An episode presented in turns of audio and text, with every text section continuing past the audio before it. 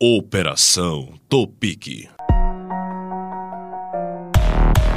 O ano era 2018. Nos noticiários locais não se falava em outro assunto: a Operação Topique. Deflagrada pela Polícia Federal através de denúncias e investigações do Ministério Público Federal, a operação revelava um esquema criminoso de fraude em licitação de serviço de transporte escolar no Piauí. Na primeira fase da Operação Topic, a Polícia Federal informou que o prejuízo somava mais de 119 milhões de reais e foram expedidos 14 mandados de prisão preventiva, 9 mandados de prisão temporária e 40 mandados de buscas e apreensão. Um dos locais alvos, a Secretaria de Educação do Piauí, a SEDUC. O procurador da República, Carlos Wagner Barbosa Guimarães, do Ministério Público Federal, fala sobre o início da Operação Topic.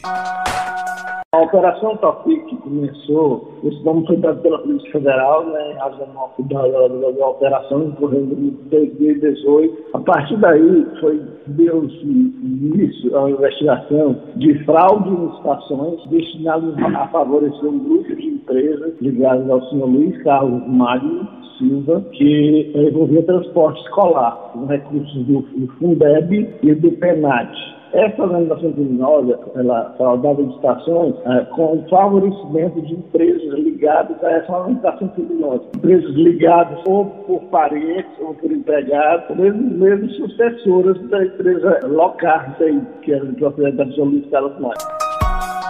O procurador da República, Carlos Wagner Barbosa Guimarães, do Ministério Público Federal, explica ainda como funcionava o esquema de fraudes de licitações do transporte escolar no Piauí e acrescenta que a organização criminosa já atuava há muitos anos favorecimento se dava com o pagamento de propinas a agentes públicos da SEDUC e permitia que a empresa ganhasse as licitações e subcontratasse serviços no próprio município por um preço muito menor do que ela ganharia do Estado, por 45%, inclusive, de superfaturamento. Ela, ela recebia 45% a mais do que ela pagava pelos serviços que ela subcontratava. Ou seja, ela não prestava, as empresas não prestavam diretamente o serviço, que eram prestados por outras pessoas que recebiam muito menos e não prestavam adequadamente o serviço, né? com carros inadequados, com, sem a segurança prevista. A, então a Topic é uma organização criminosa que visava a ampliação de benefícios em licitações durante desde 2012 que eles.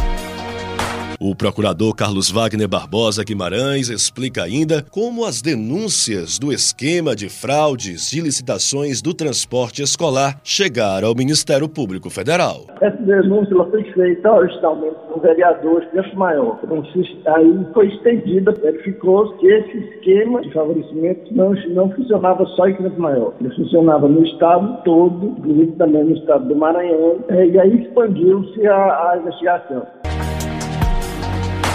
O vereador de Campo Maior, citado pelo procurador da República, Carlos Wagner Barbosa Guimarães, é o neto dos corredores, pertencente ao Partido Republicanos, que explica como chegaram a ele as denúncias que culminaram na Operação Topic. O início foi que uma, uma pessoa que fazia transporte escolar recebeu um pagamento em forma de buffet é, pagamento do, do serviço prestado por ele, e essa pessoa fez essa denúncia no Ministério Público. E eu, como vereador, peguei essa denúncia e encaminhei para os órgãos competentes.